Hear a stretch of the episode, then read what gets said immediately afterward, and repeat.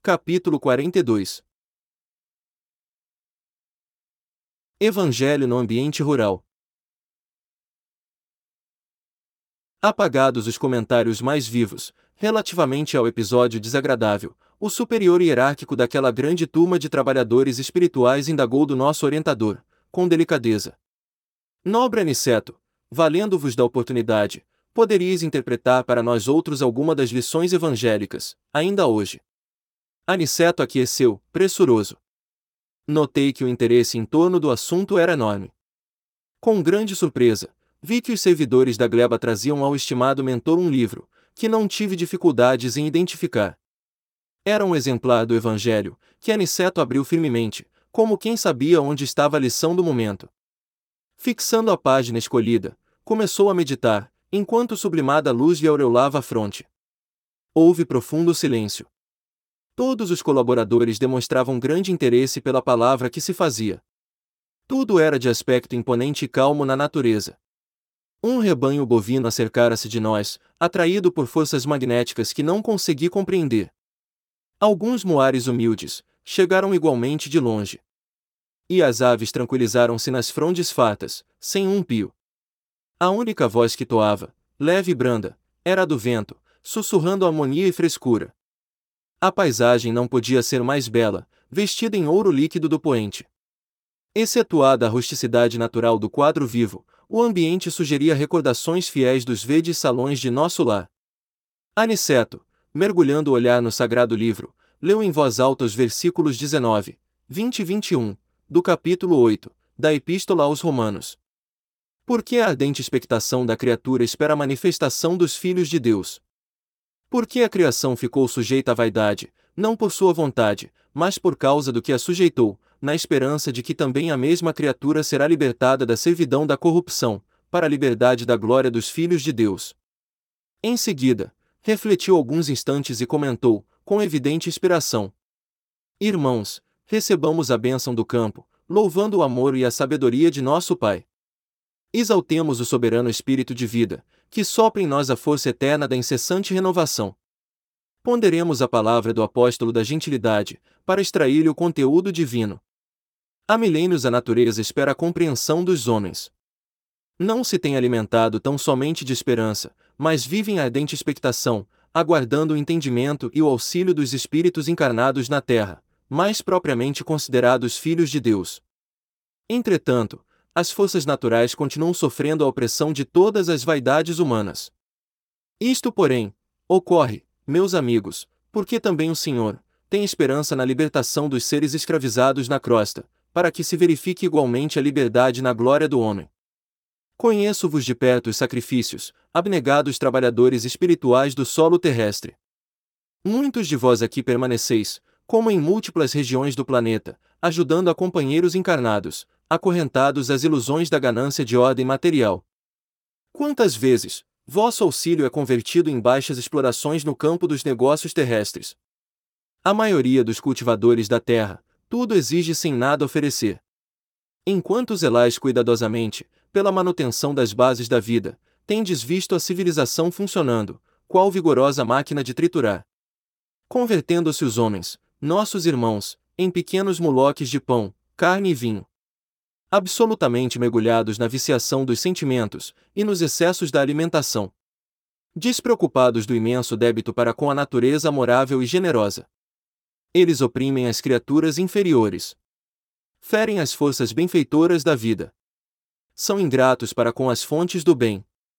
Atendem às indústrias ruralistas, mais pela vaidade e ambição de ganhar, que lhes são próprias, que pelo espírito de amor e utilidade, mas também não passam de infelizes servos das paixões desvairadas. Traçam programas de riqueza mentirosa, que lhes constituem a ruína. Escrevem tratados de política econômica, que redundam em guerra destruidora. Desenvolvem o comércio do ganho em débito, colhendo as complicações internacionais que dão curso à miséria. Dominam os mais fracos e os exploram, acordando porém mais tarde, entre os monstros do ódio. É para eles, nossos semelhantes encarnados na crosta, que devemos voltar igualmente os olhos, com espírito de tolerância e fraternidade. Ajudemo-los ainda, agora e sempre. Não esqueçamos que o Senhor está esperando pelo futuro deles. Escutemos os gemidos da criação, pedindo a luz do raciocínio humano. Mas, não ouvidemos também, a lágrima desses escravos da corrupção, em cujas fileiras permanecíamos até ontem, auxiliando-os a despertar a consciência divina para a vida eterna. Ainda que rodeiem o campo de vaidades e insolências, auxiliemo-los ainda. O Senhor reserva acréscimos sublimes de valores evolutivos aos seres sacrificados. Não olvidará ele, a árvore útil, o animal exterminado, o ser humilde, que se consumiu em benefício de outro ser. Cooperemos por nossa vez, no despertar dos homens, nossos irmãos, relativamente ao nosso débito para com a natureza maternal. Sempre, ao voltarmos à crosta, envolvendo-nos em fluidos do ciclo carnal, levamos muito longe a aquisição de nitrogênio. Convertemos em tragédia mundial o que poderia constituir a procura serena e edificante. Como sabemos, organismo algum poderá viver na Terra sem essa substância, e embora se locomova, no oceano de nitrogênio, respirando na média de mil litros por dia, não pode o homem, como nenhum ser vivo do planeta, apropriar-se do nitrogênio do ar. Por enquanto, não permite o Senhor a criação de células nos organismos viventes do nosso mundo, que procedam à absorção espontânea desse elemento, de importância primordial na manutenção das vidas, como acontece ao oxigênio comum. Somente as plantas, infatigáveis operárias do orbe, conseguem retirá-lo do solo, fixando para o entretenimento da vida noutros seres. Cada grão de trigo é uma bênção nitrogenada para sustento das criaturas. Cada fruto da terra é uma bolsa de açúcar e albumina, repleta do nitrogênio indispensável ao equilíbrio orgânico dos seres vivos. Todas as indústrias agropecuárias não representam na essência, senão a procura organizada e metódica do precioso elemento da vida. Se o homem conseguisse fixar 10 gramas aproximadamente, dos mil litros de nitrogênio que respira diariamente, a crosta estaria transformada no paraíso verdadeiramente espiritual. Mas, se muito nos dá o Senhor, é razoável que exija a colaboração do nosso esforço na construção da nossa própria felicidade. Mesmo em nosso lar, ainda estamos distantes da grande conquista do alimento espontâneo pelas forças atmosféricas, em caráter absoluto. E o homem, meus amigos, transforma a procura de nitrogênio em movimento de paixões desvairadas, ferindo e sendo ferido, ofendendo e sendo ofendido, escravizando e tomando-se cativo, segregado em densas trevas. Ajudemo-lo a compreender, para que se organize uma era nova. Auxiliemo-lo a amar a terra, antes de explorá-la no sentido inferior, a valer-se da cooperação dos animais, sem os recursos do extermínio. Nessa época, o matadouro será convertido em local de cooperação, onde o homem atenderá aos seres inferiores, e onde estes atenderão às necessidades do homem e as árvores úteis viverão em meio do respeito que lhes é devido. Nesse tempo sublime, a indústria glorificará o bem, e sentindo-nos o entendimento, a boa vontade e a veneração às leis divinas, permitir-nos ao Senhor, pelo menos em parte, a solução do problema técnico de fixação do nitrogênio da atmosfera. Ensinemos aos nossos irmãos que a vida não é um roubo incessante, em que a planta lesa o solo, o animal extermina a planta, e o homem assassina o animal. Mas, um movimento de permuta divina, de cooperação generosa, que nunca perturbaremos sem grave dano, a própria condição de criaturas responsáveis e evolutivas. Não condenemos. Auxiliemos sempre. A Assembleia, tanto quanto nós, estava sob forte impressão. Aniceto calou-se, contemplou com simpatia os animais e as aves próximas, como se estivesse a endereçar os profundos pensamentos de amor, e a seguir, fechou o livro sagrado, com estas palavras. Observamos com o Evangelho que a criação aguarda ansiosamente a manifestação dos filhos de Deus encarnados. Concordamos que as criaturas inferiores têm suportado o peso de iniquidades imensas. Continuemos em auxílio delas, mas não nos percamos em vãs contendas. Os homens esperam também a nossa manifestação espiritual. Desse modo, ajudemos a todos, no capítulo do grande entendimento. Capítulo 43 Antes da reunião. Os preparativos espirituais para a reunião eram ativos e complexos.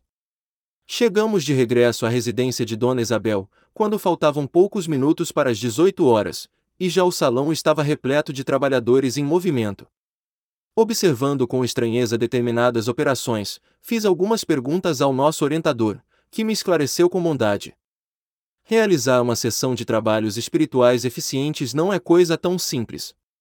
Quando encontramos companheiros encarnados, entregues ao serviço com devotamento e bom ânimo, isentos de preocupação, de experiências mal sucedidas e inquietações injustificáveis, mobilizamos grandes recursos a favor do êxito necessário. Claro que não podemos auxiliar atividades infantis, nesse terreno. Quem não deseje cuidar de semelhantes obrigações, com a seriedade devida, poderá esperar fatalmente pelos espíritos menos sérios, porquanto a morte física não significa renovação para quem não procurou renovar-se. Onde se reúnam almas levianas, aí estará igualmente a leviandade. No caso de Isabel, porém, aqui lhe auxiliar o esforço edificante. Em todos os setores evolutivos, é natural que o trabalhador sincero e eficiente receba recursos sempre mais vastos. Onde se encontre as atividades do bem, permanecerá a colaboração espiritual de ordem superior. Calara-se o bondoso amigo. Continuei reparando as laboriosas atividades de alguns irmãos, que dividiam a sala de modo singular, utilizando longas faixas fluídicas. Aniceto veio em socorro da minha perplexidade, explicando atencioso. Estes amigos estão promovendo a obra de preservação e vigilância. Serão trazidas aos trabalhos de hoje algumas dezenas de sofredores, e torna-se imprescindível limitares a zona de influenciação neste templo familiar.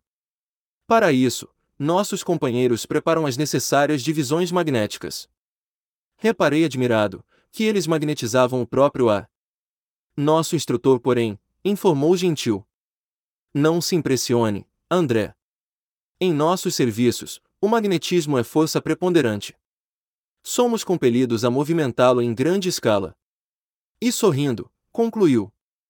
Já os sacerdotes do antigo Egito não ignoravam que, para atingir determinados efeitos, é indispensável impregnar a atmosfera de elementos espirituais, saturando-a de valores positivos da nossa vontade. Para disseminar as luzes evangélicas aos desencarnados, são precisas providências variadas e complexas. Sem o que, tudo redundaria em aumento de perturbações, este núcleo é pequenino, considerado do ponto de vista material, mas apresenta grande significação para nós outros. É preciso vigiar, não o esqueçamos. Enquanto as atividades de preparação espiritual seguiam intensas, Dona Isabel e Joaninha, noutra ordem de serviço, chegaram ao salão, dispondo arranjos diferentes. Usaram largamente a vassoura e o espanador.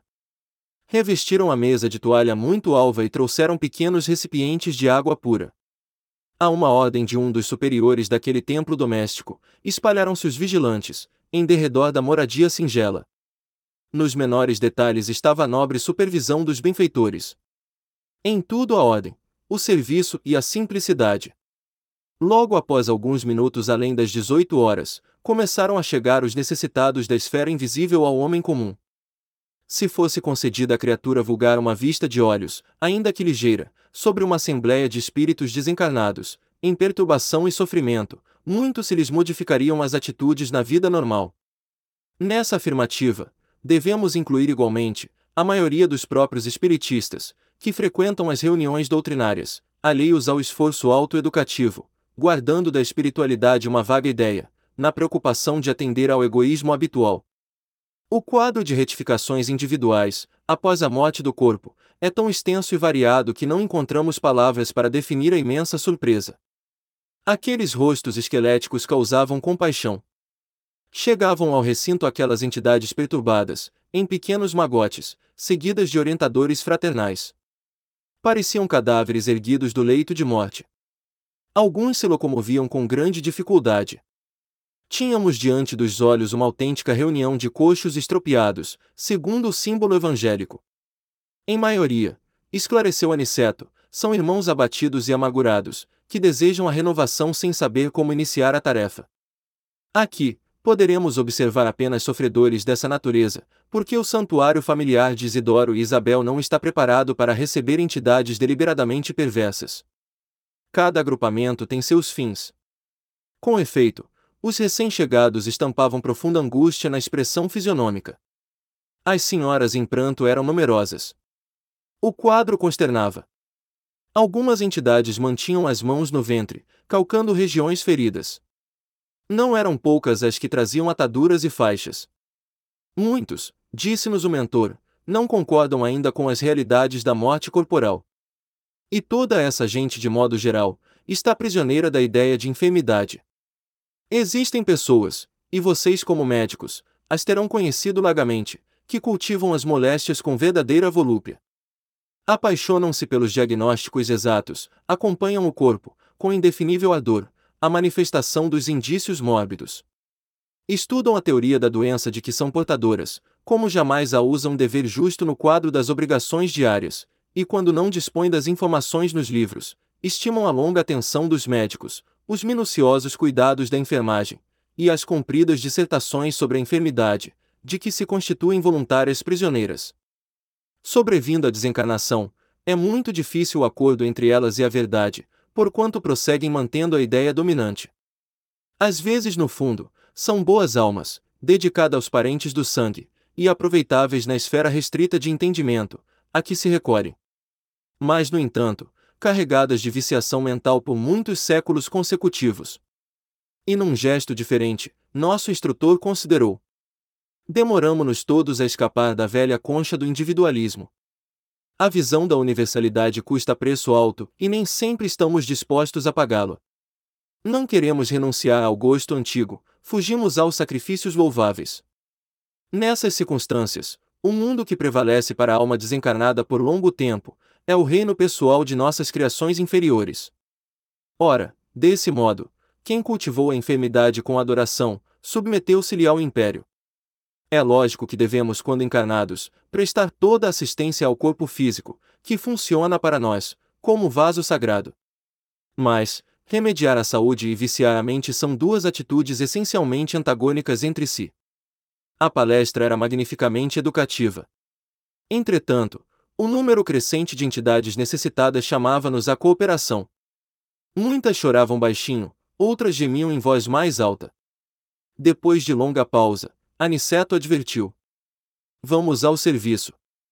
Para nós, cooperadores espirituais, os trabalhos já começaram. A prece e o esforço dos companheiros encarnados representarão o termo desta reunião de assistência e iluminação em Jesus Cristo. Capítulo 44 Assistência A paisagem de sofrimento desdobrada aos nossos olhos lembrava-me o ambiente das câmaras de retificação. Entendeu-se Aniceto com Isidoro e falou, resoluto: Mãos à obra! Distribuamos alguns passes de reconforto. Mas, objetei. Estarei preparado para trabalho dessa natureza. Por que não? Indagou o instrutor em voz firme. Toda a competência e especialização no mundo, nos setores de serviço, constituem o desenvolvimento da boa vontade.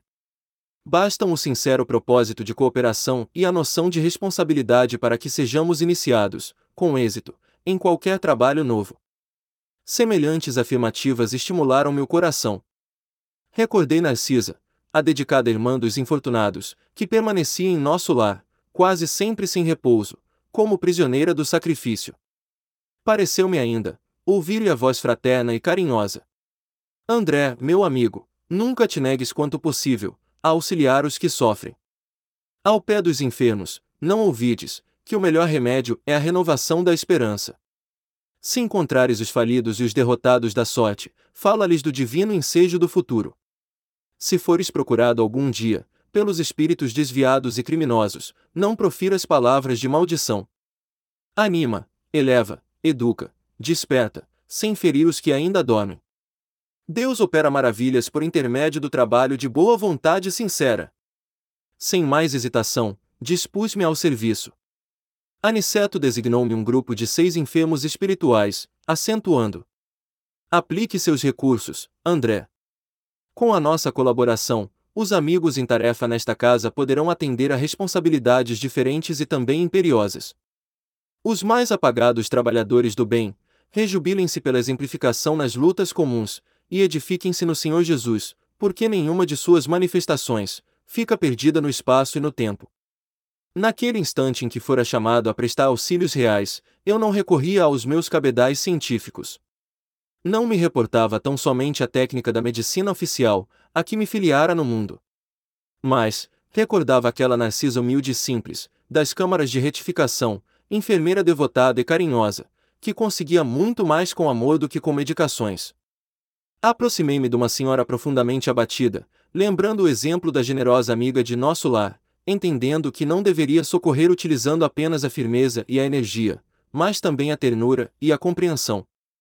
Minha irmã, disse, procurando captar-lhe a confiança. Vamos ao passe reconfortador. Ai! Respondeu a interpelada. Nada vejo. Ah, o tracoma.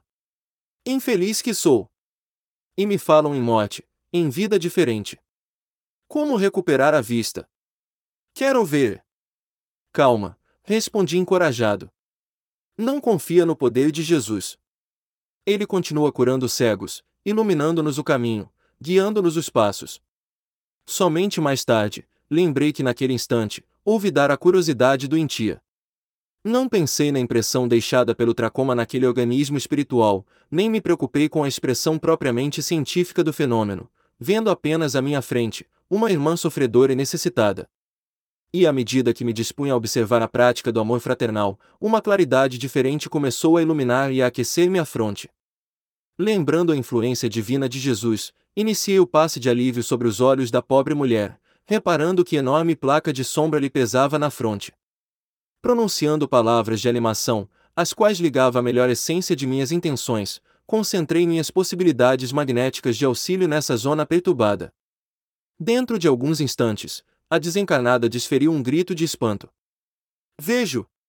exclamou, entre o assombro e a alegria. Grande Deus! E ajoelhando-se, num movimento instintivo para render graças, dirigia-me a palavra, comovidamente. Quem sois vós, emissário do bem? Dominava-me profunda emoção, que não conseguia sofrer. Confundia-me a bondade do Eterno. Quem era eu para curar alguém? Mas a alegria daquela entidade, libertada das trevas, afirmava a ocorrência, na qual não queria acreditar. A luz daquela dádiva, como que mostrava mais fortemente o fundo escuro de minhas imperfeições individuais, e o pranto inundou-me as faces, sem que pudesse retê-lo nos recônditos mananciais do coração. Enquanto a enferma espiritual se desfazia em lágrimas de louvor, também eu, me absorvia numa onda de pensamentos novos. O acontecimento surpreendia-me. Desejava socorrer o doente próximo, e contudo, estava enlaçado em singular deslumbramento íntimo. Aniceto, porém, aproximou-se delicadamente e falou em voz baixa. André, a excessiva contemplação dos resultados pode prejudicar o trabalhador. Em ocasiões como esta, a vaidade costuma acordar dentro de nós, fazendo-nos esquecer o Senhor. Não ouvides, que todo o bem procede dele, que é a luz de nossos corações. Somos seus instrumentos nas tarefas de amor. O servo fiel não é aquele que se inquieta pelos resultados, nem o que permanece elevado na contemplação deles, mas justamente, o que cumpre a vontade divina do Senhor e passa adiante. Aquelas palavras não poderiam ser mais significativas. O generoso mentor voltou ao serviço a que se entregara, junto de outros irmãos, e valendo-me do amoroso aviso, dirigi-me à reconhecida senhora, acentuando: Minha amiga, agradeça a Jesus e não a mim, que sou apenas obscuro servidor. Quanto ao mais, não se impressione em demasia com a visão dos aspectos exteriores. Volte o poder visual para dentro de si mesma, para que possa consagrar ao Senhor da vida os sublimes dons da visão. Notei que a ouvinte se surpreendia com as minhas palavras, que lhe pareceram talvez inoportunas e transcendentes, mas, novamente firme na compreensão do dever, acerquei-me do enfermo próximo. Tratava-se de um infeliz irmão que falecera na Gamboa, vitimado pelo câncer. Toda a região facial apresentava-se com horrível aspecto. Apliquei os passes de reconforto, ministrando pensamentos e palavras de bom ânimo, e reparei que o pobrezinho se sentia tomado de considerável melhora. Prometi interesse amigo, a fim de internar-se em alguma casa espiritual de tratamento, recomendando que preparasse a vida mental para acolher semelhante benefício, oportunamente. Em seguida, atendi a dois ex-tuberculosos do encantado, a uma senhora que desencarnara em piedade, em consequência de um tumor maligno, e a um rapaz de olaria, que se desprendera num choque operatório. Nenhum destes quatro últimos, contudo, manifestou qualquer alívio. Persistiam as mesmas indisposições orgânicas, os mesmos fenômenos psíquicos de sofrimento. Terminada a tarefa que me fora cometida, reuni-me ao nosso instrutor e Vicente, que me esperavam a um canto da sala. As atividades de assistência, exclamou Aniceto cuidadoso, se processam conforme observamos aqui. Alguns se sentem curados, outros acusam melhoras, e a maioria parece continuar impermeável ao serviço de auxílio. O que nos deve interessar, todavia, é a semeadura do bem. A germinação, o desenvolvimento, a flor e o fruto pertencem ao Senhor. Vicente, que se mostrava fortemente impressionado, observou. O número de entidades perturbadas espanta. Vemo-las, em diversos graus de desequilíbrio, desde nosso lar até a crosta. Aniceto sorriu e falou em tom grave. Devemos esmagadora percentagem desses padecimentos à falta de educação religiosa. Não me refiro, porém, àquela que vem do sacerdócio ou que parte da boca de uma criatura para os ouvidos de outra. Refiro-me à educação religiosa, íntima e profunda, que o homem nega sistematicamente a si mesmo. Capítulo 45 Mente enferma. Observando e trabalhando sempre, Aniceto considerou. Aqui não comparecem apenas os desencarnados enfermos. Reparem os encarnados, igualmente. Entre o nosso círculo e a Assembleia dos Irmãos Corporificados, a percentagem de trabalhadores em relação ao número de doentes e necessitados é quase a mesma. Designando um cavalheiro aprumado e bem posto, que se mantinha em palestra com o Sr. Bentes, doutrinador naquele grupo, acrescentou: Vejam este amigo rodeado de sombra, em conversação com o colaborador de nossa irmã Isabel. Ouçam-lhe a palavra, e depois, ajuizem. Com efeito, o cavalheiro indicado rodeava-se de pequenas nuvens, mormente ao longo do cérebro. Fixando nele a atenção, eu ouvia distintamente. Há muito, asseverava com ênfase, frequento as reuniões espiritistas, à procura de alguma coisa que me satisfaça. No entanto, e sorriu irônico, ou a minha infelicidade é maior que a dos outros, ou estamos diante de mistificação mundial. Atento à respeitosa atitude do orientador encarnado, prosseguia, orgulhoso. Tenho estudado muitíssimo, não me furtando ao crivo da razão rigorosa. Já devorei extensa literatura relativa à sobrevivência humana, e todavia, nunca obtive uma prova. O Espiritismo está cheio de teses sedutoras, mas o terreno se mostra cheio de dúvidas. A obra de Kardec, inegavelmente representa extraordinária afirmação filosófica. Entretanto, encontramos com Richet um acervo de perspectivas novas. A metapsíquica corrigiu muitos voos da imaginação, trazendo à análise pública observações mais profundas sobre os desconhecidos poderes do homem. No exame dessas verdades científicas, o mediunismo foi reduzido em suas proporções. Precisamos de um movimento de racionalização, ajustando os fenômenos a critério adequado. Todavia, meu caro Bentes, vivemos em paisagem de mistificações sutis, distantes das demonstrações exatas. A essa altura, o interlocutor, muito calmo e seguro na fé, interveio, considerando. Concordo, doutor Fidelis, em que o Espiritismo não deva fugir a toda espécie de considerações sérias. Contudo, creio que a doutrina é um conjunto de verdades sublimes, que se dirigem de preferência ao coração humano. É impossível auscultar-lhe a grandeza divina, com a nossa imperfeita faculdade de observação. Ou recolher-lhe as águas puras, com o vaso sujo, dos nossos raciocínios viciados nos erros de muitos milênios. Ao demais, temos aprendido que a revelação de ordem divina não é trabalho mecânico em leis de menor esforço. Lembremos que a missão do Evangelho, com o Mestre, foi precedida por um esforço humano de muitos séculos. Antes de morrerem os cristãos nos circos do martírio, quantos precursores de Jesus foram sacrificados? Primeiramente, devemos construir o receptáculo. Em seguida, alcançaremos a bênção. A Bíblia, sagrado livro dos cristãos, é o encontro da experiência humana, cheia de suor e lágrimas, consubstanciada no Velho Testamento, com a resposta celestial, sublime e pura, no Evangelho de Nosso Senhor. O cavalheiro, que respondia pelo nome de Doutor Fidelis, sorria de modo vago, entre a ironia e a vaidade ofendida. Bentes, contudo, não perdeu a oportunidade e continuou. Se todo o serviço sério, da existência humana, é alguma coisa de sagrado aos nossos olhos, que dizer da expressão divina no trabalho planetário? E considerando a essência do serviço, na organização do mundo, que seria de nós se um punhado de espíritos amigos e sábios nos arrebatassem a visão ampla de orbes superiores, impelindo-nos para eles precipitadamente, tão só pelo fato de nos dispensarem como indivíduos, uma estima santa. Estaríamos preparados para a mudança radical. Saberemos o que vem a ser a vida num orbe superior. Teremos trabalhado bastante para entender os divinos desígnios. E a Terra? E as nossas milenares dívidas para com o planeta que nos tem suportado as imperfeições? Como residir nos andares mais altos, sem drenar os pântanos que jazem embaixo? Estas considerações tornam-se imprescindíveis no exame de argumentação como a sua, porquanto não poderemos ajuizar com precisão as correntes generosas de um rio caudaloso, observando tão somente as gotas recolhidas no dedal das nossas limitações. O pesquisador renitente acentuou a expressão irônica do rosto e revidou. Você fala como um homem de fé, esquecendo que meu esforço se dirige à razão e à ciência. Quero referir-me às relações inevitáveis da consulta livre, às faças medidas de todos os tempos.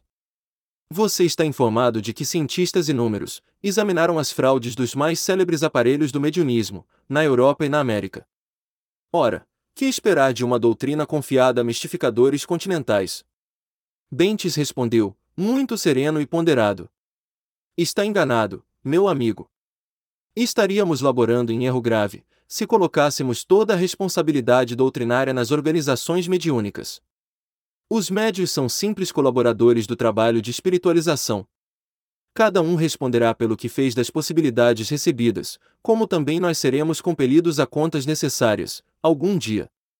Não poderíamos cometer o absurdo de atribuir a concentração de todas as verdades divinas somente na cabeça de alguns homens, candidatos a novos cultos de adoração. A doutrina, doutor Fidelis, é uma fonte sublime e pura, inacessível aos pruridos individualistas de qualquer de nós, fonte na qual cada companheiro deve beber a água da renovação própria. Quanto às fraudes mediúnicas a que se refere, é forçoso reconhecer que a pretensa infalibilidade científica tem procurado converter os mais nobres colaboradores dos desencarnados em grandes nervosos, ou em simples cobaias de laboratório. Os pesquisadores, atualmente batizados como metapsiquistas, são estranhos lavradores, que enxameiam no campo de serviço sem nada produzirem de fundamentalmente útil. Inclinam-se para a terra, contam os grãos de areia e os vermes invasores. Determinam o grau de calor e estudam a longitude. Observam as disposições climáticas e anotam as variações atmosféricas. Mas, com grande surpresa para os trabalhadores sinceros, desprezam a semente. O interlocutor deixou de sorrir e observou. Vamos ver. Espero ainda, amigos dos meus, com os sinais inaudíveis da sobrevivência, após a morte. Aniceto nos tocou de leve, e falou. Como este homem traz a mente enfermiça? É um dos curiosos doentes, encarnados. Tem vasta cultura, e todavia, como traz sentimento envenenado, tudo quanto lhe cai no raciocínio participa da geral intoxicação. É pesquisador de superfície, como ocorre a muita gente. Tudo espera dos outros, examina seu semelhante, mas não ausculta a si mesmo. Quer a realização divina sem o esforço humano. Reclama a graça, formulando a exigência. Quer o trigo da verdade, sem participar da semeadura. Espera a tranquilidade pela fé, sem dar-se ao trabalho das obras. Estima a ciência, sem consultar a consciência.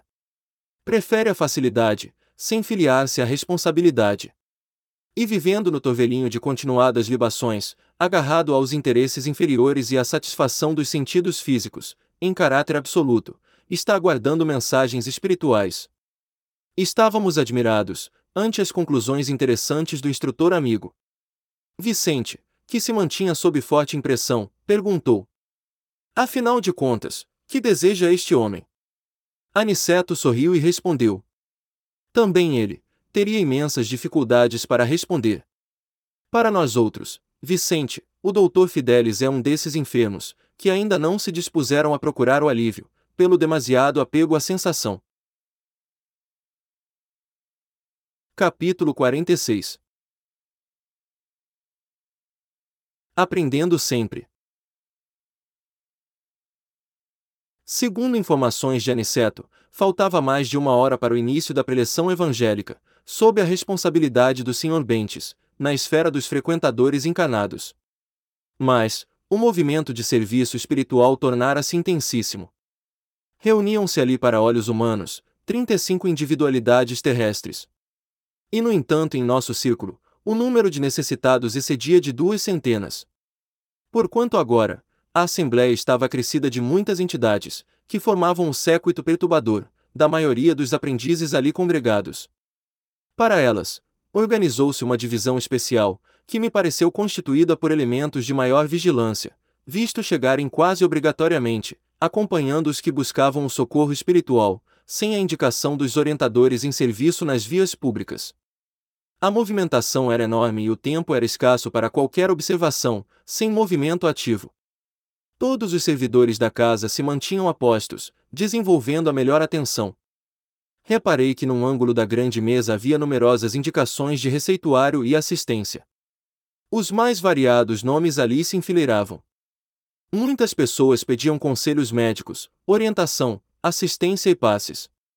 Quatro facultativos espirituais se moviam diligentes, e secundando-lhes o esforço humanitário, 40 cooperadores diretos iam e vinham, recolhendo informações e enriquecendo pormenores.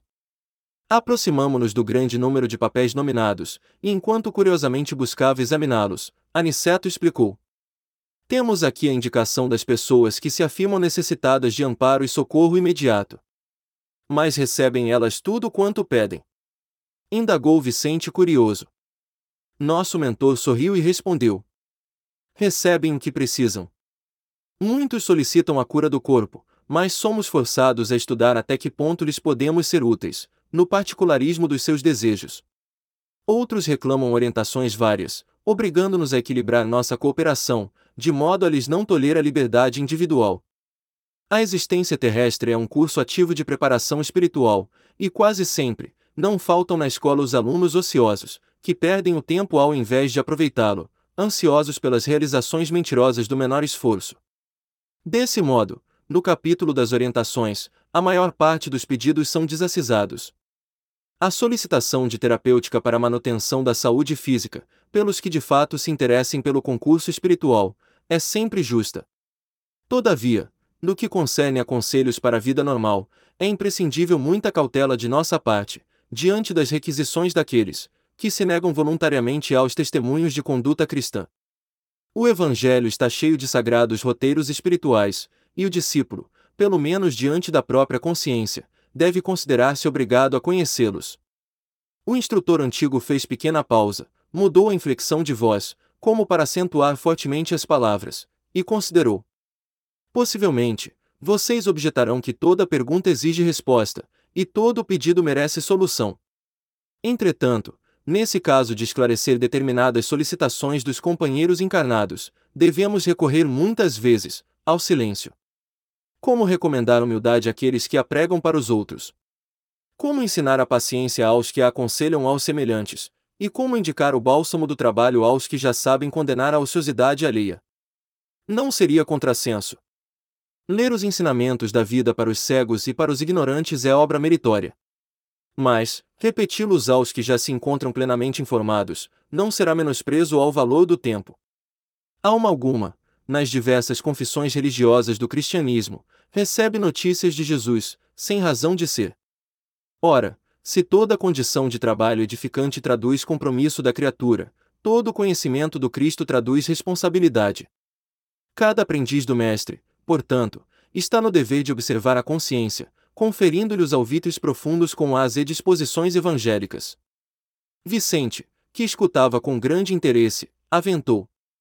No entanto, ousaria lembrar os que formulam semelhantes pedidos levianamente. Sim, elucidou Aniceto sorrindo. Mas nós não poderemos copiar-lhes o impulso. Os desencarnados e os encarnados, que ainda abusam das possibilidades do intercâmbio entre as esferas visíveis e invisíveis ao homem comum, pagarão alto preço pela invigilância. Neste caso, perguntei, respeitoso. Como corresponder aos pedidos de orientação? Alguns, raros, esclareceu nosso orientador. Merecem o concurso da nossa elucidação verbal, na hipótese de se referirem aos interesses eternos do espírito, quando isso nos seja possível. Entretanto, quase sempre é indispensável nada responder de maneira direta, auxiliando os interessados na pauta de nossos recursos em silêncio. Mesmo porque, não temos grande tempo para relembrar a irmãos encarnados certas obrigações, que lhes não deviam escapar da memória, para a felicidade de si mesmos. Calou-se por momentos o bondoso instrutor, considerando em seguida, interessado em nos subtrair quaisquer dúvidas. Muitas entidades desencarnadas estimam o fornecimento de palpites para as diversas situações e dificuldades terrestres. Mas, esses pobres amigos estacionam desastradamente em questões subalternas, incapazes de uma visão mais alta, em face dos horizontes infinitos da vida eterna, convertendo-se em meros escravos de mentalidades inferiores, encarnadas na Terra. Esquecem que o nosso interesse imediato agora deve ser acima de todos, aquele que se refira à espiritualidade superior. Nossos irmãos inquietos, que forneçam palpites a preguiçosas mentes encarnadas sobre assuntos referentes à responsabilidade justa e necessária do homem, devem fazê-lo de própria conta. Que acontece, então? Perguntou Vicente, curioso. Nosso mentor, contudo, respondeu com outra pergunta. Que acontece ao homem de responsabilidade que se põe a brincar? Nesse instante, um dos clínicos espirituais, aproximando-se, foi gentilmente saudado por Aniceto, que lhe disse, depois de apresentar-nos: Disponha da nossa colaboração humilde. Aqui estamos na qualidade de médicos itinerantes, prontos ao concurso ativo. Vem de nosso lar. Indagou o novo companheiro, respeitosamente. Sim, respondeu Aniceto, prestativo. Pois bem, considerou ele, se possível, estimarei receberes o auxílio, após a reunião, para dois casos urgentes. Trata-se de uma jovem desencarnada hoje e de um agonizante, meu amigo. Sem dúvida, acentuou nosso orientador solícito. Aguardaremos suas indicações. Capítulo 47 No trabalho ativo.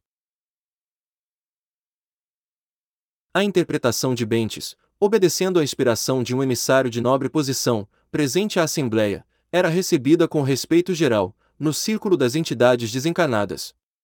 Na esfera dos encarnados, porém, não se notava o mesmo traço de harmonia. Observava-se apreciável instabilidade de pensamento.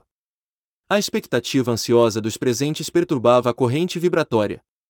De quando em quando, surpreendíamos determinados desequilíbrios, que afetavam particularmente a organização mediúnica de Dona Isabel e a posição receptiva do comentarista, que parecia perder o fio das ideias, tal qual se diria na linguagem comum.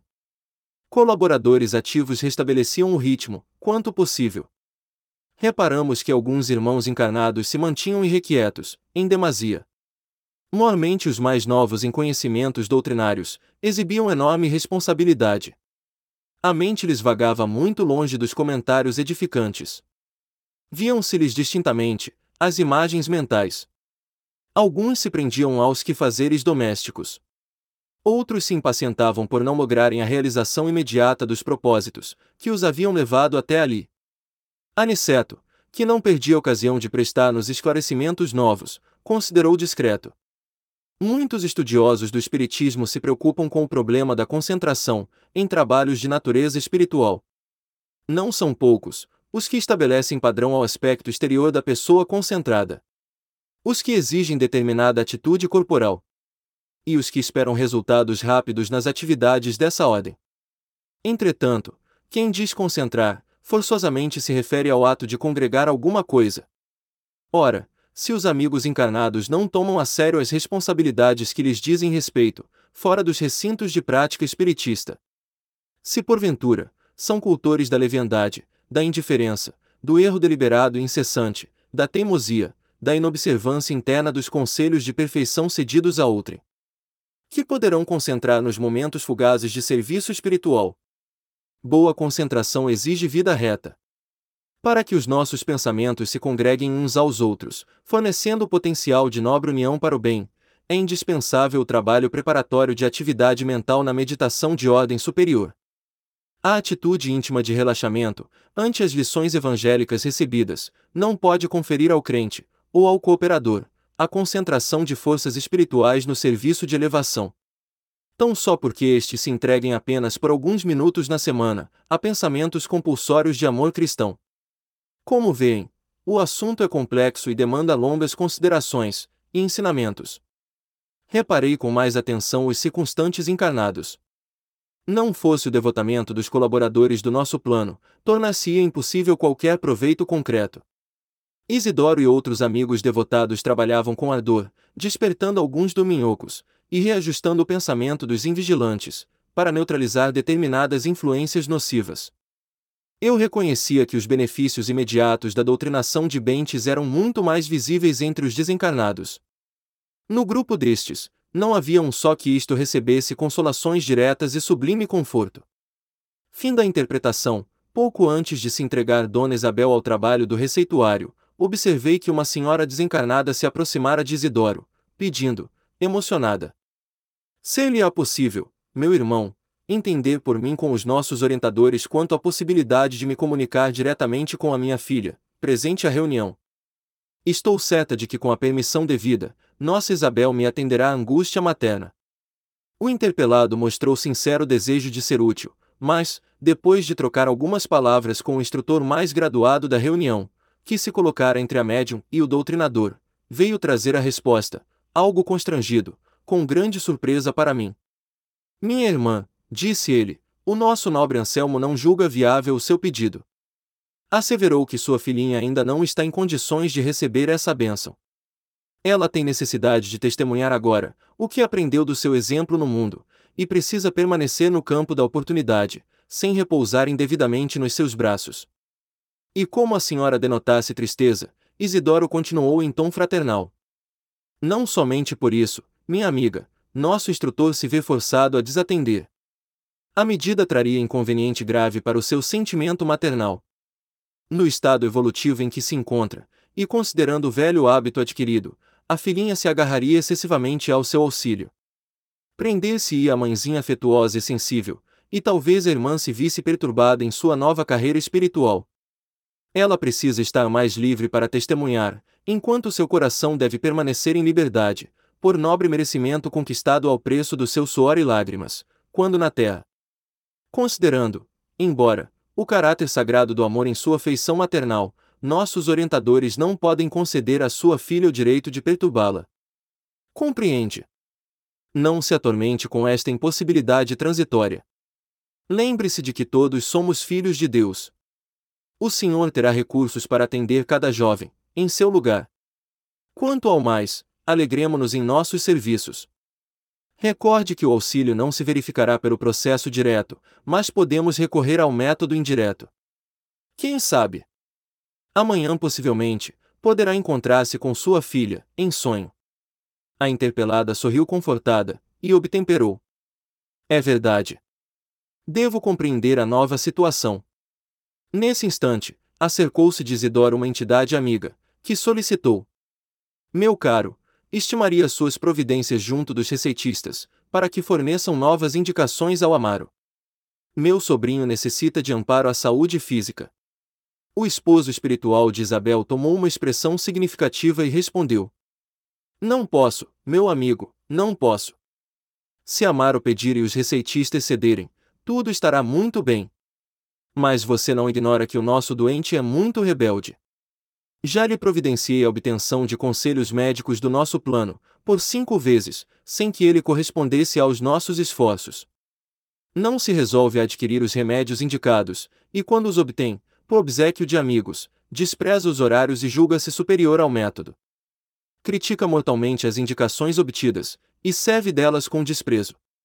Naturalmente não estou agastado com isso, como adulto que se não aborrece com as brincadeiras de uma criança. Mas você compreende que estamos lidando com um material muito sagrado, e não há tempo para conviver com os que estimam a brincadeira. Além disso, não será caridade o ato de dar aos que não querem receber. Isidoro falava com uma inflexão de bondade fraternal, que afastava todos os característicos da franqueza contundente. Compreendi que para atender a tanta gente, e movimentar-se entre tantos propósitos heterogêneos, não seria possível tratar os assuntos de outro modo. O serviço prosseguia com enorme demonstração educativa para Vicente e para mim. O esforço dos clínicos espirituais, aliado à abnegação da intermediária, comovia-me o coração. Era necessário, de fato, grande renúncia para atender ao trabalho compacto e numeroso, no setor de assistência aos encarnados. Porque poucos frequentadores do grupo pareciam manter atitude correspondente à sublime dedicação fraternal em nome do Mestre. Aniceto, porém, adivinhando meus pensamentos, falou com bondade. Um dia, André, você compreenderá com Jesus que melhor é servir que ser servido. Mais belo é dar que receber. Capítulo 48 Pavor da morte. Numerosas explicações do orientador atendiam-me às indagações naturais. No entanto, restava aprender alguma coisa. Por que motivo se reuniam ali tantos desencarnados? Já que recebiam assistência espiritual, não poderiam congregar-se em lugares igualmente espirituais. Respeitosamente, interroguei Aniceto nesse sentido. De fato, André, respondeu o generoso mentor. A maioria dos desencarnados recebe esclarecimentos justos em nossa esfera de ação. Você mesmo, nos primórdios da nova experiência espiritual, não foi conduzido ao ambiente de nossos amigos corporificados para o necessário encaminhamento. Grande número de criaturas, porém, na passagem para cá, sentem-se possuídas de doentia saudade do agrupamento. Como acontece noutro plano de evolução aos animais, quando sentem a mortal saudade do rebanho. Para fortalecer as possibilidades de adaptação dos desencarnados dessa ordem ao novo habitat, o serviço de socorro é mais eficiente, ao contato das forças magnéticas dos irmãos, que ainda se encontram envolvidos nos círculos canais. Esta sala, em momentos como este, funciona como grande incubadora de energias psíquicas, para os serviços de aclimação de certas organizações espirituais à vida nova. E designando a grande assembleia de necessitados, continuou. Os irmãos nas condições a que me refiro, ouvem-nos a voz, consolam-se com o nosso auxílio, mas o calor humano está cheio de um magnetismo de teor mais significativo, para eles. Com semelhante contato, experimentam o despertar de forças novas, por isso, o trabalho de cooperação em templos desta espécie oferece proporções que você por agora não conseguiria imaginar. Não observou os preguiçosos, os dorminhocos e invigilantes, que vieram colher benefícios nesta casa. Pois eles também deram alguma coisa de si. Deram calor magnético, e radiações vitais proveitosas aos benfeitores deste santuário doméstico, que manipulam os elementos dessa natureza, distribuindo-os em valiosas combinações fluídicas às entidades combalidas e inadaptadas. E sorrindo, concluiu, bondoso. Tudo tem algum proveito, André. Nosso pai nada cria em vão. Terminada a reunião com benefícios gerais, que não me cabe descrever pormenorizadamente, atendeu Aniceto ao facultativo desejoso de aproveitar-lhe o concurso nobre, junto aos clientes. Grande número de vezes, exclamou o receitista do grupo de Dona Isabel, como a prestar informações a Vicente e a mim. Não só ministramos medicação aos corpos doentes, mas também orientamos os desencarnados, que no curso da moléstia, se encontram sob nossa assistência. E são sempre muitos. Indaguei. Número crescente, elucidou, atencioso. Há ocasiões em que contamos com a cooperação de amigos ou parentes espirituais dos enfermos. Mas, na maioria dos casos, somos forçados a agir por nós mesmos. Felizmente, quase nunca estamos sem auxiliares dedicados e ativos. Há companheiros que se consagram a cuidar de tuberculosos, cegos, aleijados, leprosos, perturbados e moribundos, isoladamente. São eles, nossos devotados colaboradores em todas as situações. Puséramos-nos a caminho, e a breves minutos, estacionávamos diante de um edifício de vastas proporções. O colega, gentil, conduziu-nos ao interior de espaçoso necrotério, onde defrontamos um quadro interessante. O cadáver de uma jovem de menos de 30 anos ali jazia, gelado e rígido, tendo a seu lado uma entidade masculina, em atitude de zelo. Com assombro, notei que a desencarnada estava tinida aos despojos. Parecia recolhida a si mesma, sob forte expressão de terror. Cerrava as pálpebras deliberadamente, receosa de olhar em torno. Terminou o processo de desligamento dos laços fisiológicos, aclamou o facultativo atento. Mas a pobrezinha há seis horas, que está dominada por terrível pavor. E apontando o cavalheiro desencarnado, que permanecia junto dela, cuidadoso, o receitista esclareceu. Aquele é o noivo que a espera, há muito. Aproximamo-nos um tanto e ouvimos-lo exclamar carinhosamente. Cremilda! Vem! Abandona as vestes rotas. Fiz tudo para que não sofresse mais. Nossa casa te aguarda, cheia de amor e luz. A jovem, todavia, cerrava os olhos, demonstrando não querer vê-lo. Notava-se perfeitamente que seu organismo espiritual permanecia totalmente desligado do vaso físico. Mas, a pobrezinha continuava estendida, copiando a posição cadavérica, tomada de infinito horror. Aniceto, que tudo pareceu compreender num abrir e fechar de olhos, fez leve sinal ao rapaz desencarnado, que se aproximou comovido. É preciso atendê-la de outro modo, disse o nosso orientador, resoluto. Vejo que a pobrezinha não dormiu no desprendimento, e mostra-se amedrontada por falta de preparação espiritual. Não convém que o amigo se apresente a ela já.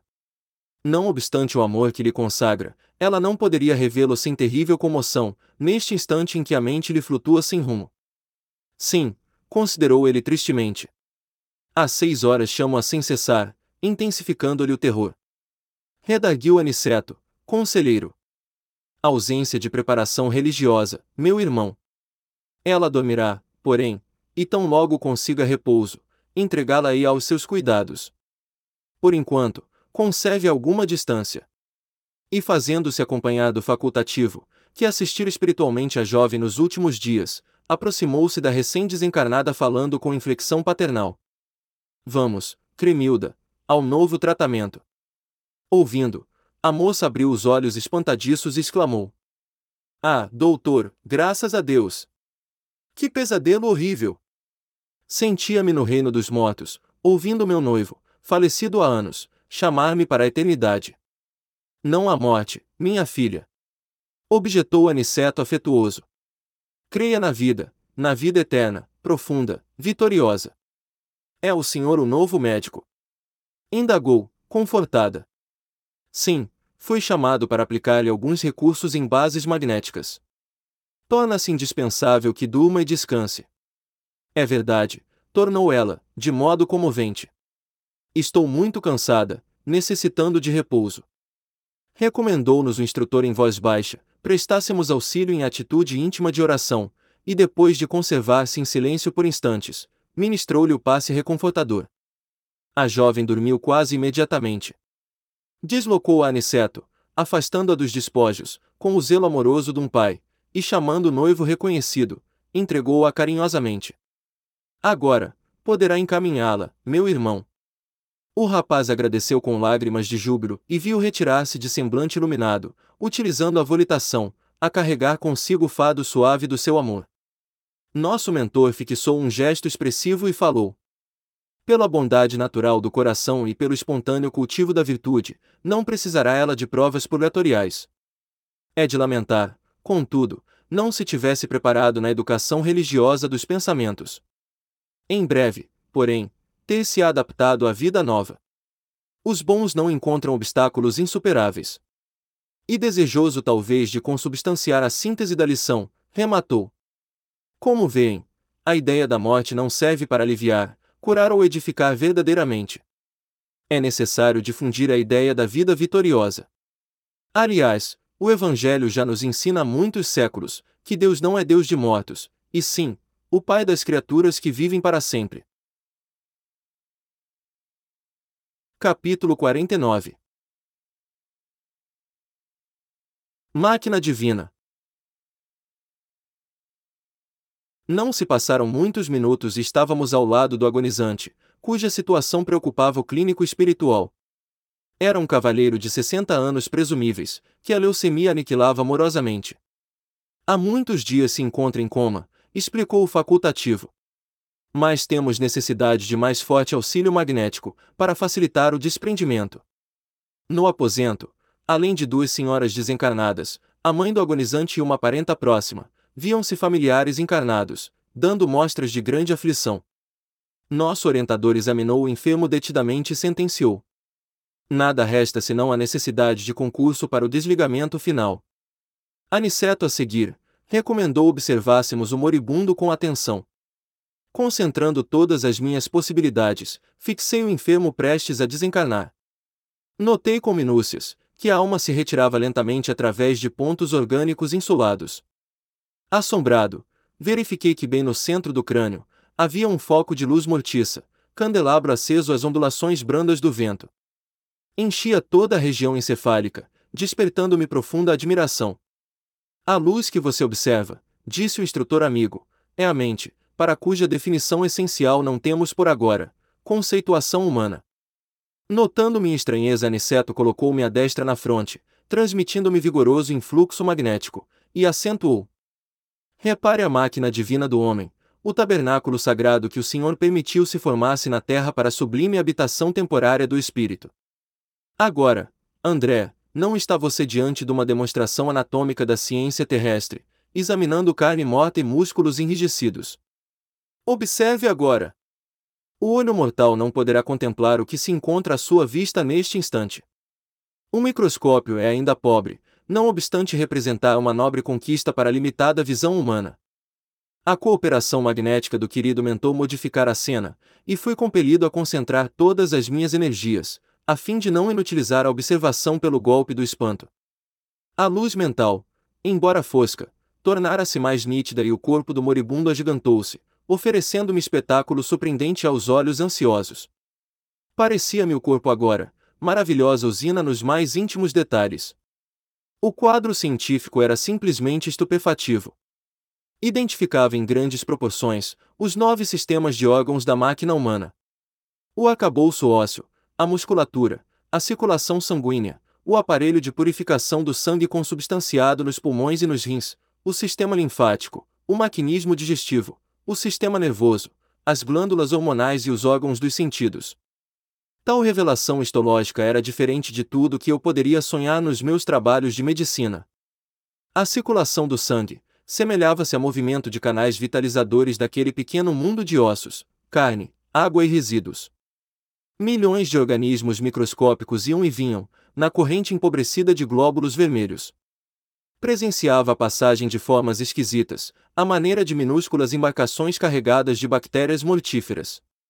Elementos maiores da flora microbiana transformavam-se em pequeninos barcos, hospedando feras minúsculas, às centenas. Invadiam todos os núcleos organizados. Os órgãos, como os pulmões, o fígado e os rins, estavam sendo assaltados irremediavelmente, por incalculável quantidade de sabotadores infinitesimais. E à medida que se consolidavam os micróbios invasores, em determinadas regiões celulares, alguma coisa se destacava lentamente da zona atacada, como se um molde sempre novo fosse expulso da forma gasta e envelhecida. Reconhecendo eu desse modo, que a desencarnação se operava através de processo parcial, facultando-me lações preciosas, Reparei que algumas glândulas faziam desesperado esforço para enviar aos centros invadidos determinadas porções de hormônios, que eram incontinente absorvidos pelos elementos letais. O plasma sanguíneo figurava-se líquido estranho e gangrenoso. Pela excessiva movimentação da onda mental, observei que o moribundo tentava readquirir a direção dos fenômenos orgânicos, mas em vão. Todos os complexos celulares atritavam entre si, e as bactérias pareciam gozar o direito de multiplicação crescente e festiva. Está vendo a máquina divina, formada pelo molde espiritual preexistente? Perguntou Aniceto, compreendendo minha profunda admiração. O corpo do homem encarnado é um tabernáculo e uma bênção. Nesta hecatombe angustiosa de uma existência, pode você reparar que todos os movimentos do corpo estão subordinados à administração da mente. O organismo vivo, André, representa uma conquista laboriosa da humanidade terrestre, no quadro de concessões do Eterno Pai. Pode você agora identificar os movimentos da matéria viva. Cada órgão é um departamento autônomo na esfera celular, subordinado ao pensamento do homem. Cada glândula é um centro de serviços ativos. Há muita afinidade entre o corpo físico e a máquina moderna. São ambos impulsionados pela carga de combustível, com a diferença de que no homem a combustão química obedece ao senso espiritual que dirige a vida organizada. É na mente que temos o governo dessa usina maravilhosa. Não possuímos aí, tão somente o caráter, a razão, a memória, a direção, o equilíbrio, o entendimento. Mas, também, o controle de todos os fenômenos da expressão corpórea. Na sede mental, e consequentemente no cérebro, temos todos os registros de distribuição dos princípios vitais aos núcleos celulares, inclusive a água e o açúcar. Os centros metabólicos são grandes oficinas de trabalho incessante. A mente humana, ainda que indefinível pela conceituação científica limitada na Terra, é o centro de toda manifestação vital no planeta. Cada órgão, cada glândula, meu amigo, integra o quadro de serviço da máquina sublime, construída no molde sutil do corpo espiritual preexistente, e por isso mesmo, chegará o tempo em que a ciência reconhecerá qualquer abuso do homem como ofensa causada a si mesmo. A usina humana é repositório de forças elétricas de alto teor construtivo ou destrutivo. Cada célula é minúsculo motor, trabalhando ao impulso mental. Aniceto calou-se por momentos, e enquanto eu via aterrado, os mais estranhos fenômenos microbianos no corpo do moribundo, volveu ele a palavra educativa. Vemos aqui um irmão no momento da retirada. Repare a incapacidade dele para governar as células em conflito. A corrente sanguínea transformou-se em veículo de invasores mortíferos, que não encontraram qualquer fortificação na defensiva.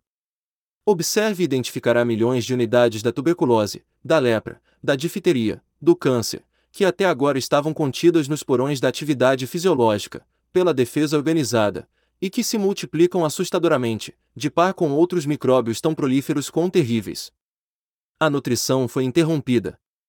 Não há possibilidade de novos suprimentos hormonais. O agonizante retrai-se aos poucos, e ainda não abandonou totalmente a carne, por falta de educação mental. Vê-se pelo excesso de intemperança das células, sobre as quais não exerce nem mesmo um controle parcial, que este homem viveu bem distante da disciplina de si mesmo. Seus elementos fisiológicos são demasiadamente impulsivos, atendendo muito mais ao instinto que ao movimento da razão concentrada. A falar verdade, este nosso amigo não se está desencarnando, está sendo expulso da divina máquina, onde, pelo que vemos, não parece ter prezado bastante os sublimes dons de Deus. Capítulo 50 A desencarnação de Fernando Quando Aniceto retirou a destra da minha fronte, perdi a possibilidade de prosseguir nas observações do infinitesimal. Minha visão abrangia minúcias muito importantes ao interesse comum. Entretanto, estava longe daquele poder de apreensão que me transmitira o mentor amigo, ao contato do seu elevado potencial magnético. Centralizando minhas energias visuais, o sistema ósseo, o sangue, os tecidos, os tumores, ainda havia, mas, aquelas batalhas microscópicas haviam desaparecido como por encanto. De qualquer modo, porém, minha surpresa era enorme, porque agora identificava, em mim mesmo, a potencialidade do raio-x. Aniceto, depois de proporcionar a Vicente o mesmo estudo, movimentava providências novas. No aposento, conservava-se determinado número de parentes aflitos. Um médico encarnado examinava o moribundo, com atenção, foi aí que as duas entidades que se mantinham no quarto, e que apenas nos haviam dispensado a usual saudação, se aproximaram do nosso instrutor, solicitando-lhe uma cooperação mais enérgica. Por favor, nobre amigo, disse a irmã que havia sido genitora do moribundo, ajude-nos a retirar meu pobre filho do corpo esgotado. Há muitas horas, estamos à espera de alguém que nos possa auxiliar neste transe. Tenho procurado confortá-lo, mas em vão, acentuou a nobre senhora em tom lastimoso, ele continua num estado de incompreensão dolorosa e terrível. Está absolutamente preso às sensações de sofrimento físico, como esteve ligado, no curso da existência, às satisfações do corpo. Aniceto concordou, acrescentando: Notam-se de fato, grandes lacunas na expressão mental do moribundo. Vê-se que atravessou a vida humana, obedecendo mais ao instinto que à razão. Observam-se-lhe no mundo celular, vastos complexos de indisciplina. Poderemos, contudo, ajudá-lo a desvencilhar-se dos laços mais fortes, no que se refere ao círculo carnal. Será um caridoso obsequio, redaguiu a genitora, aflita. A irmã está incumbida de encaminhá-lo. Perguntou o instrutor, compreendendo a magnitude da tarefa. Precisamos ponderar quanto a isto, porque o desprendimento integral se verificará dentro de poucos minutos. Ela esboçou um gesto triste e respondeu: Desejaria sacrificar-me ainda um pouco por meu desventurado Fernando, mas apenas obtive permissão para socorrê-lo nos seus últimos instantes. Meus superiores prometem ajudá-lo, mas aconselharam-me a deixá-lo entregue a si mesmo durante algum tempo. Fernando precisa reconsiderar o passado, identificar os valores, que infelizmente desprezou. As lágrimas e os remorsos, na solidão do arrependimento, serão portadores de calma ao seu espírito irrefletido. Grande é o meu desejo de conchegá-lo ao coração, regressando aos dias que já se foram. Todavia, não posso prejudicar, com a minha ternura materna, a marcha do serviço divino. Fernando, em verdade, é filho do meu afeto. Contudo, tanto ele, como eu, temos contas com a justiça do Eterno, e no que respeita a mim, Estou cansada de agravar os meus débitos. Não devo contrariar os desígnios de Deus. A essa altura do diálogo, interveio o clínico espiritual que nos encaminhara até ali, informando atencioso. Nossa amiga tem razão. Fernando não poderá acompanhá-la, mas tão nobre tem sido a intercessão materna que tem instruções para conduzi-lo a lugar seguro, a uma casa de socorro, onde poderá colher o melhor proveito do sofrimento porquanto será asilado em zona vibratória inacessível às influências inferiores e criminosas, embora situado em regiões baixas. Já sei, murmurou Aniceto com grave entono, trata-se de medida muito acertada. Em seguida, acentuou como quem não tinha tempo a perder. A aflição dos familiares encarnados aqui presentes poderá dificultar-nos a ação. Observem como todos eles emitem recursos magnéticos em benefício do moribundo. De fato, uma rede de fios cinzentos e fracamente iluminados parecia ligar os parentes ao enfermo, quase morto. Tais socorros, tornou Aniceto, são agora inúteis para devolver-lhe o equilíbrio orgânico. Precisamos neutralizar essas forças, emitidas pela inquietação, proporcionando antes de tudo, a possível serenidade à família. E aproximando-se ainda mais do agonizante, tomou a atitude do magnetizador, exclamando: Modifiquemos o quadro do coma. Após alguns minutos, em que nosso mentor operava secundado pelo nosso respeitoso silêncio, ouvimos o médico encarnado anunciar aos parentes do moribundo. Melhoram os prognósticos. A pulsação, inexplicavelmente, está quase normal. A respiração tende a acalmar-se. Três senhoras suspiraram aliviadas. Dona Amanda, dirigiu-se o assistente à esposa do moribundo. Convém que vá repousar, levando as suas cunhadas. O Sr. Fernando está muito tranquilo e a situação é francamente favorável. Ficaremos velando, o Sr. Januário e eu. As senhoras e mais dois cavalheiros, que se prontificavam a retirar, agradeceram satisfeitos e comovidos. Permaneceram no aposento somente o médico e um irmão do agonizante. A melhora mórbita tranquilizara a todos.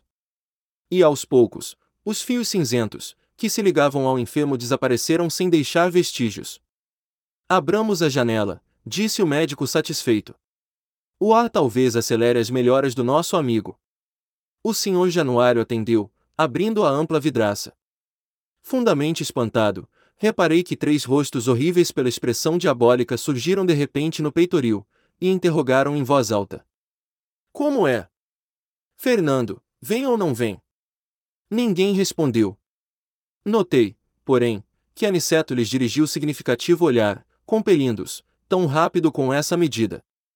Meia hora passou, dentro da qual o médico e o senhor Januário, quase despreocupados do agonizante, pelas melhoras havidas, encetaram uma conversação animada, relativamente a problemas do mundo.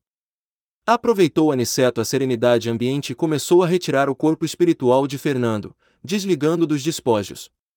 Reparando eu, que iniciara a operação pelos calcanhares, terminando na cabeça, a qual, por fim, parecia estar preso moribundo por extenso cordão, tal como se dá com os nascituros terrenos. Aniceto cortou-o com esforço. O corpo de Fernando deu um estremeção, chamando o médico humano ao novo quadro. A operação não fora curta e fácil. Demorara-se longos minutos, durante os quais, fez o nosso instrutor empregar todo o seu cabedal de sua atenção e talvez de suas energias magnéticas. A família do morto, informada pelo Sr. Januário, aflita penetrou no quarto ruidosamente. A genitora do desencarnado, porém, auxiliada por Aniceto e pelo facultativo espiritual que nos levara até ali, prestou ao filho os socorros necessários. Daí a instantes, enquanto a família terrena se debruçava em pranto sobre o cadáver, a pequena expedição constituída por três entidades, as duas senhoras e o clínico, saía conduzindo o desencarnado ao Instituto de Assistência, reparando eu, contudo, que não saíam utilizando a volitação, mas caminhando como simples mortais. Sentia-me fortemente impressionado. Intrigava-me, sobretudo, o aparecimento daqueles rostos satânicos quando se abrir a janela. Por que semelhante menosprezo a um agonizante? Retirando-nos da residência, o instrutor me fitou atento, e antes que formulasse qualquer pergunta, esclareceu. Não se preocupe tanto, André, com os vagabundos que esperavam nosso irmão infeliz. Só não penetraram na câmara de dor, porque a nobre presença maternal impedia tal assédio. E depois de calar-se por momentos, acrescentou: Cada criatura na vida cultiva as afeições que prefere. Fernando estimava os companheiros desregrados. Não é, pois, estranhável, que tenham vindo esperá-lo na estação de volta à existência real. Paulo de Tasso, no capítulo 12 da Epístola aos Hebreus, disse que o homem está cercado de uma grande nuvem de testemunhas. Ora, essa informação foi endereçada ao espírito humano há quase 20 séculos. Cada um, pois, tem o séquito invisível a que se devota na terra. Mais tarde, quando a coletividade aprender a grandeza das lições evangélicas, todo homem terá cuidado na escolha de suas testemunhas. Capítulo 51 Nas despedidas. Depois de outras atividades espirituais, findou a semana de serviço a que Aniceto nos admitir em sua companhia. Seguíramos o nobre instrutor, através de tarefas variadas e complexas. Sediados no templo acolhedor de Isabel, atendêramos a considerável número de doentes, bem como a irmãos outros perturbados, abatidos, transviados e moribundos. Nosso orientador tinha para todos os casos maravilhosos recursos de improvisação, sempre atencioso e otimista. Aqueles poucos dias de trabalho novo encheram-me o cérebro de raciocínios novos e o coração de sentimentos que até então desconhecera. Ao contato das revelações de Aniceto, nos domínios da eletricidade e do magnetismo, reformara todos os meus antigos conhecimentos de medicina. A ascendência mental no equilíbrio orgânico, as forças radioativas, o campo das bactérias, a visão mais ampla da matéria organizada, compeliam-me a nova conceituação científica na arte de curar os corpos enfermos. Alargara-se sobretudo em minha alma, o entendimento acerca do médico divino que restabelece a saúde do espírito imortal. A claridade extensa, que me felicitava agora o espírito, fornecia mais largo conhecimento de Jesus. Compreendi então, que a fé não constitui uma afirmativa de lábios, nem uma adesão de ordem estatística. Procurá-la ia em vão, na esfera sectária, nas disputas vulgares, nos cultos exteriores alteráveis todos os dias. Era assim, uma fonte d'água viva, nascendo espontaneamente em minha alma. Traduzia-se em reverência profunda, aliada ao mais alto conceito de serviço e responsabilidade, diante das sublimes concessões do Eterno Pai. Encontraram um tesouro inacessível à destruição, e um bem intransferível, por nascido e consolidado em mim mesmo. Quando o instrutor nos convidou a regressar, sentia-me positivamente outro. Guardava a impressão de haver encontrado as notícias diretas do Senhor Jesus, na descoberta do meu próprio mundo interior. Como poderia pagar ao prestimoso Aniceto semelhante capitalização de bens imortais? Havia terminado o serviço de orações, na última reunião semanal da residência de Isidoro e Isabel. Os trabalhos, sempre ativos, haviam representado esfera de observações e experiências sempre novas. Grande número de amigos de Aniceto acercaram-se do instrutor, ansiosos por partilharem a luz da conversação de despedidas. O devotado orientador oferecia a todos a sua palavra de bom ânimo, otimismo, alegria e confiança no Senhor, como um príncipe de legenda, cuja boca fosse fonte inesgotável de ouro espiritual. Vicente e eu, tínhamos os olhos úmidos, desejosos de externar-lhe verbalmente nosso reconhecimento pelas bênçãos recolhidas. Mas, ao nos aproximarmos, o abnegado orientador sorriu e antecipou. Agradeçam a Jesus pelo muito que nos tem dado.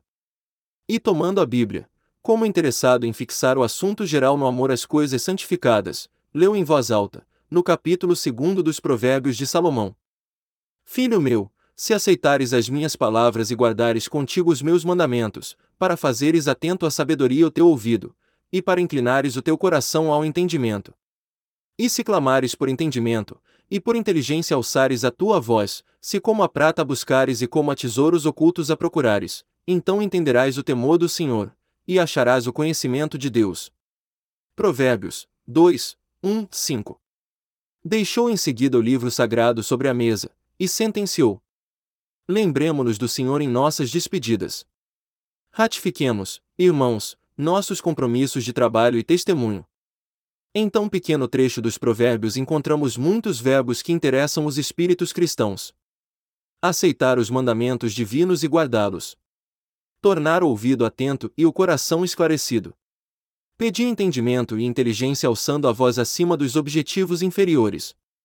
Buscar os tesouros do Cristo e procurar-lhe o programa de serviços, representa o esforço nobre daquele, que de fato, deseja divina sabedoria. Não esqueçamos esses deveres. Como a pausa se fizesse mais longa, um irmão rogou ao querido amigo prosseguisse na interpretação do texto, mas Aniceto replicou em tom fraternal: Por agora, meu irmão, não é mais possível. Outras obrigações nos chamam de longe. E dirigindo-se particularmente a Vicente e a mim, acentuou: Já que voltaremos pela estrada comum, poderemos esperar por nossa amiga Isabel, para apresentar-lhe nossos agradecimentos e despedidas. Daí a momentos, a nobre companheira de Isidoro, abandonando o corpo ao repouso do sono, veio até nós, junto do esposo espiritual, atendendo ao convite mental do nosso dedicado orientador. Aniceto exprimiu-lhe profundo reconhecimento. Falou-lhe da nossa alegria, das oportunidades santas do serviço que a bondade divina nos havia proporcionado. Dona Isabel agradeceu comovidamente, deixando transparecer as lágrimas da gratidão que lhe dominava o espírito. Nobre Aniceto, disse enxugando os olhos: Se for possível, voltai sempre ao nosso modesto lar. Ensinai-me a paciência e a coragem, generoso amigo. Quando puderdes, não me deixeis transviar nos deveres de mãe, tão difíceis de cumprir na carne, onde os interesses menos dignos se entrechocam com violência. Amparai-me as obrigações de serva do Evangelho de Nosso Senhor. Por vezes, profundas saudades da família espiritual me dilaceram o coração. Desejaria arrebatar meus filhos à esfera superior, incliná-los ao bem, para que a nossa união divina não tarde nos planos mais altos da vida. E essas saudades de nosso lar me pungem a alma, ameaçando por vezes, minha tarefa humilde na terra. Nobre Aniceto, não vos esqueçais desta amiga pobre e imperfeita. Sei que Isidoro me segue passo a passo, mas ele e eu, precisamos de amigos fortes na fé, como vós, que nos reavive o bom ânimo na jornada dos deveres cristãos. A irmã Isabel não pôde continuar, porque o pranto lhe embargara a voz. Aniceto, de olhos brilhantes e serenos, enlaçou-a como o pai e falou brandamente: Isabel, segue em teus testemunhos e não temas. Estaremos contigo agora e sempre. Muitas criaturas admiráveis tiveram a tarefa, mas não esqueçamos, filha, que Jesus teve a tarefa e o sacrifício no mundo. Não nos faltará no caminho redentor o terno cuidado do guia vigilante tem bom ânimo e caminha. Em seguida, olhando-nos a todos de frente, o nobre amigo exclamou: Agora, irmãos, auxiliem-me a orar. E conservando Isabel e Isidoro, unidos ao seu coração, Aniceto fixou os olhos no alto e falou com sublime beleza: Senhor, ensina-nos a receber as bênçãos do serviço. Ainda não sabemos, amado Jesus, compreender a extensão do trabalho que nos confiaste. Permite, Senhor, possamos formar em nossa alma a convicção de que a obra do mundo te pertence, a fim de que a vaidade não se insinue em nossos corações com as aparências do bem. Dá-nos, Mestre, o espírito de consagração aos nossos deveres, e desapego aos resultados que pertencem ao teu amor. Ensina-nos a agir sem as algemas das paixões, para que reconheçamos os teus santos objetivos. Senhor amorável, ajuda-nos a ser teus leais servidores. Mestre amoroso, concede-nos ainda as tuas lições. Juiz reto, conduze-nos aos caminhos direitos. Médico sublime, restaura-nos a saúde. Pastor compassivo, guia-nos à fonte das águas vivas. Engenheiro sábio, dá-nos teu roteiro. Administrador generoso, inspira-nos a tarefa. Semeador do bem, ensina-nos a cultivar o campo de nossas almas. Carpinteiro divino, auxilia-nos a construir nossa casa eterna. Oleiro cuidadoso, corrige-nos o vaso do coração. Amigo desvelado, sem indulgente ainda, para com as nossas fraquezas. Príncipe da paz, compadece-te de nosso espírito frágil, abre nossos olhos e mostra-nos a estrada de teu reino. Aniceto calou-se comovido, e de olhos úmidos, contendo a custo as lágrimas do meu reconhecimento, incorporei-me à nobre caravana que seguiria conosco de regresso a nosso lar. Fim. Se você ouviu e gostou desta obra, colabore com a divulgação dos ensinamentos trazidos pelos benfeitores do plano espiritual. Adquira um bom livro espírita e ofereça-o de presente a alguém de sua estima.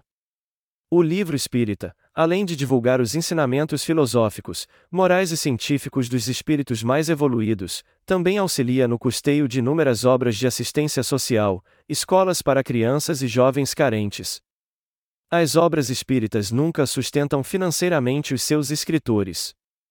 Estes são abnegados trabalhadores na seara de Jesus, em busca constante da paz no reino de Deus.